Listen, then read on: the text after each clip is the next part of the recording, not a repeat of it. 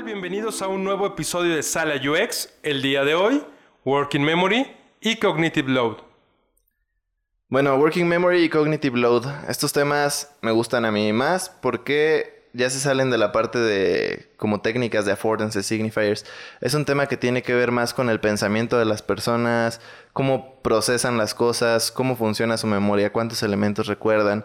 Entonces, desde que yo empecé a utilizarlo, he notado cambios o me ha ayudado mucho en mis proyectos este, a mejorar la experiencia de los usuarios. Entonces creo que es un tema muy importante. Le vamos a explicar a los podescuchas que Working Memory se refiere a nuestra capacidad o a nuestra memoria a corto plazo. Eh, nuestra memoria es muy volátil, llegamos a olvidar objetos, palabras, y entonces por eso tenemos que trabajar con esto. Eh, se dice que nosotros tenemos una capacidad de recuerdo de 4 más menos 1, es decir, que algunas personas llegan a recordar... Eh, de 4 a 5 objetos o de 4 a 3. Es decir, eh, hablamos de que la mayoría de las personas en promedio tienen un rango de 3 a 5 objetos eh, que pueden recordar en una plataforma o en un entorno visual. Entonces, cuando hablamos de Working Memory, también tenemos que platicar de Cognitive Load y cómo se relaciona con esto. Ok, Cognitive Load es como se traduce literal, su carga cognitiva. Eh, y esto tiene que ver con el procesamiento. ¿Qué tanta carga estás haciendo tú a la hora de procesar? ¿Qué tanto trabajo te está costando procesar algo? Eh, un ejemplo de esto para que lo entiendan más es, por ejemplo, cuando están abriendo un programa, o supongamos que están usando Photoshop y ustedes van a abrir el archivo que en el que están trabajando o en el que trabajaron hace una semana. Entonces no se acuerdan ya bien cómo, cómo se llamaban y dónde lo guardaron. Digo, si son muy ordenados puede ser que sí, pero ya el estar pensando eso de, ah, ¿cómo se llamaba? ¿Dónde lo guardé? ¿En qué carpeta? Todo eso cuesta trabajo a tu cerebro, a tu procesamiento, entonces eso afecta tu cognitive load. Una forma en la que resuelven esto muchos programas es poniéndote como el apartado de archivos recientes, en el que te ponen como entre 5 y 10 archivos que son los recientes, y así reducen tu cognitive load, tu carga cognitiva, y le dejan espacio a tu working memory para poder trabajar en cosas como más importantes. Aquí nosotros podemos pensar en muchísimos ejemplos todos nosotros en algún momento hemos utilizado, por ejemplo, YouTube. Y si tienen recuerdo de YouTube, se acordarán que eh, para los videos tenemos unas miniaturas, unas imágenes que representan al video de manera visual. Y también tenemos el texto. Imagínense un lugar eh, o que YouTube no tuviera estas imágenes y solamente pudiéramos buscarlo a través del título. Sería muy complicado. Ahora imagínense que además del título tuviéramos que ponerle un número para poder identificar. Sería todavía mucho más complicado. Por eso es que YouTube trabaja con eh, el hecho de que nosotros tenemos una memoria a corto plazo y genera elementos que visualmente nos permiten recordar a través de las... Eh, thumbnails o, estas figuras eh, en miniatura de los videos y además pues en su algoritmo nos permite que nos aparezcan reproducciones o videos muy similares a los que nosotros hemos reproducido antes. ¿Qué otros elementos tiene YouTube que nos permite recordar? Eh, pues empezando, bueno, en la interfaz, cuando tú buscas algún video, no sé, buscaste tu artista favorito que es Luis Miguel y ya ves ahí una canción que no has escuchado nueva o algo así. Entonces te metes y empiezas a ver el video y después de rato dices, ah, ok, se acabó el video, me gustó la canción. ¿Cómo se llamaba?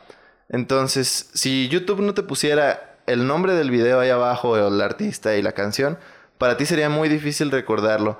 Porque como decías tú, la cognitive, digo, la working memory es muy volátil. Entonces, un ejemplo de esto que me gusta mucho dar es cuando tú estás, no sé, cocinando o preparando algo y estás platicando con una persona y de repente vas al refrigerador o a la alacena y sigues platicando y de repente dices, ah, no me acuerdo por qué venía aquí, qué es lo que iba a sacar de aquí. Ahí es un claro ejemplo de que te distrajiste, es muy volátil tu working memory y ya no te acuerdas qué es lo que ibas a sacar. Entonces, esto traduciéndolo a YouTube, por ejemplo, tú llegas, ves el video, acabas de ver el video y a lo mejor no te acuerdas de qué video viste, cómo se llamaba o si estás buscando algo en un tema muy específico y estás aprendiendo algo, a lo mejor no sabes cómo se llamaba ese video que viste o qué tema es el que estabas viendo. Entonces, si te recuerdan abajo con el título qué video es el que estás viendo, eso ayuda muchísimo a tu working memory. Y ya no tendrías que hacer la parte como de, mm, ok, me metí este video, no tiene el nombre, tengo que darle atrás ya, puedo, ya, ya que leí atrás puedo ver el nombre y ya todo eso está afectando como tu experiencia, el cómo te manejas dentro de ese proyecto. También tienen ahí la opción de poder revisar el historial y por ejemplo esto nos ayuda mucho porque como mencionas, si no te acuerdas del título, te vas al historial, porque puede ser que escuchas muchos eh, videos de Luis Miguel y no recuerdas la canción, pero te acuerdas de un punto del video o te acuerdas cómo era la imagen que representaba el video. Entonces, todo esto nos está ayudando para que nuestra carga cognitiva este, no sufra tanto. Bien, tenemos otros ejemplos, eh, ejemplos como el de Amazon. Cuando nosotros compramos en Amazon, eh, que es una página muy robusta, con muchos signifiers, con muchos affordances, tenemos elementos interesantes como el de carrito de compras o cuando nosotros compramos, ¿qué experiencias tenemos para que se reduzca nuestra carga cognitiva, para no cargarla tanto? Eh, por ejemplo, en Amazon hay varias cosas que se traducen a ayudar a tu working memory y a tu cognitive load. Eh, una de ellas son los breadcrumbs, que digo, no solo utiliza Amazon, lo utilizan muchísimas páginas y es algo muy importante, sobre todo páginas en las que tienen como muchas secciones y tú vas entrando dentro de ellas. Eh, sobre todo tiendas o blogs, que empiezas y por ejemplo es una tienda de zapatos, te metes a zapatos para caballero y luego te vas a formales y luego negros. Entonces todas esas decisiones que has tomado te las tienen que recordar porque tú ya no te vas a acordar después de rato o después de tomar varias decisiones ya no vas a saber por dónde empezaste. Y es aquí cuando vienen esos breadcrumbs que son como las migajas de pan que son esas como partes arriba de la página en la que viene literalmente todas las decisiones que has tomado, que zapatos negros, de caballero, todas las decisiones. Ahí te lo van recordando y eso hace que tu working memory no tenga que estar guardando elementos que no son tan necesarios, te pueden ayudar a que tú puedas recordarlo por medio del breadcrumb y le pongas atención más a la parte de tu proceso de compra.